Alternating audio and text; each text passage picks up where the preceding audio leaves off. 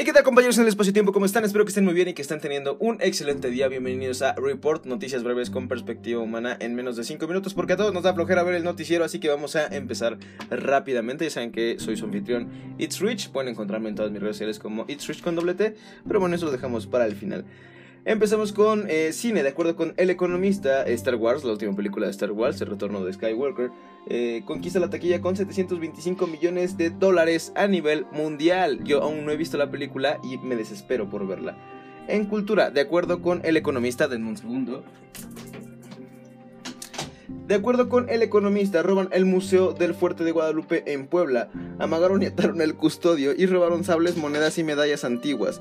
Eh, ese es el lugar donde México libró la batalla del 9 de mayo, del 5 de mayo, perdón, de 1862 contra Francia.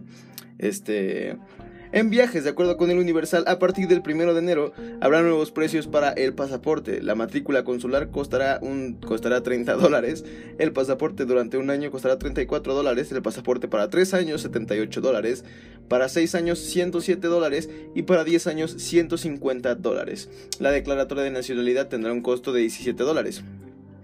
En clima, de acuerdo con el financiero, se aproxima un nuevo frente frío, el número 27 de este año, y bueno, con esto podría atraer la quinta tormenta invernal de la temporada, por lo que se recomienda cuidarse mucho, eh, eh, tomar medicamentos y protegerse contra el frío, porque yo ya tengo tos.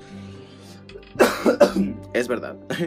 En Estados Unidos, de acuerdo con el financiero, nombran maestro Jedi a estudiante fallecido en tiroteo en Carolina del Norte.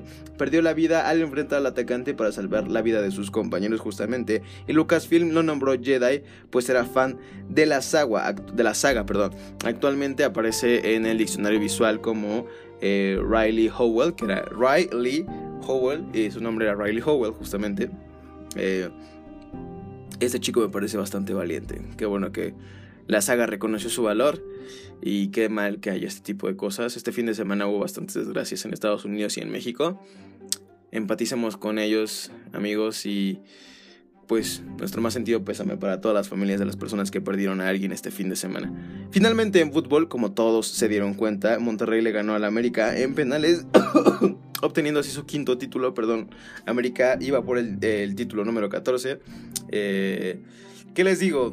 Mm, yo no le voy a ninguno de los dos equipos, eh, pero pues ahí había dinero de por medio, maldita sea. en fin amigos, poco más, noticias breves con perspectiva humana. Espero que tengan una excelente semana, eh, primera semana de este año, aunque todavía es 2019. Eh, pero bueno. 30 de diciembre del 2019, una excelente oportunidad para planear todo lo que viene este próximo año.